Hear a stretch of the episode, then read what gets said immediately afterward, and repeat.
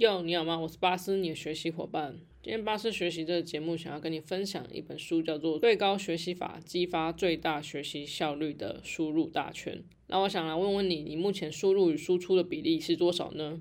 如果按照书里面的方法，用八二法则来看，建议应该是采取八十 percent 是输出，二十 percent 是输入。但我知道大家应该都是输入的多，输出的少。但没有关系，正是因为这样，我才要你看完；正是因为这样，我才要你听完之后来做出一点微小行动。因为我认为行动的肌肉是可以训练的，就跟阅读习惯的养成也是可以培养的。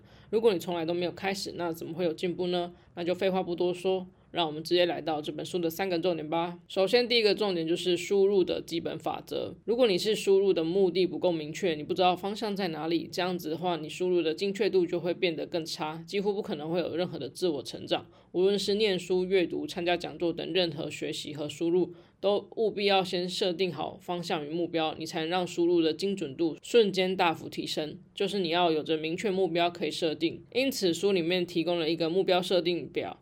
只要你填入了答案，就可以得到明确的方向、目标和期限。那再来重点二，如何只收集必要的情报？在前面那个重点呢，我们已经知道要带着方向和目标开始学习。那么你要如何打开喜好和兴趣的天线，让自己促使大脑主动收集对自己有用的情报？具体而言，有以下四种方式。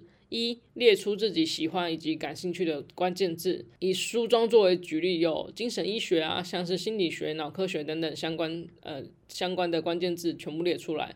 然后二是确定自己的目的和课题。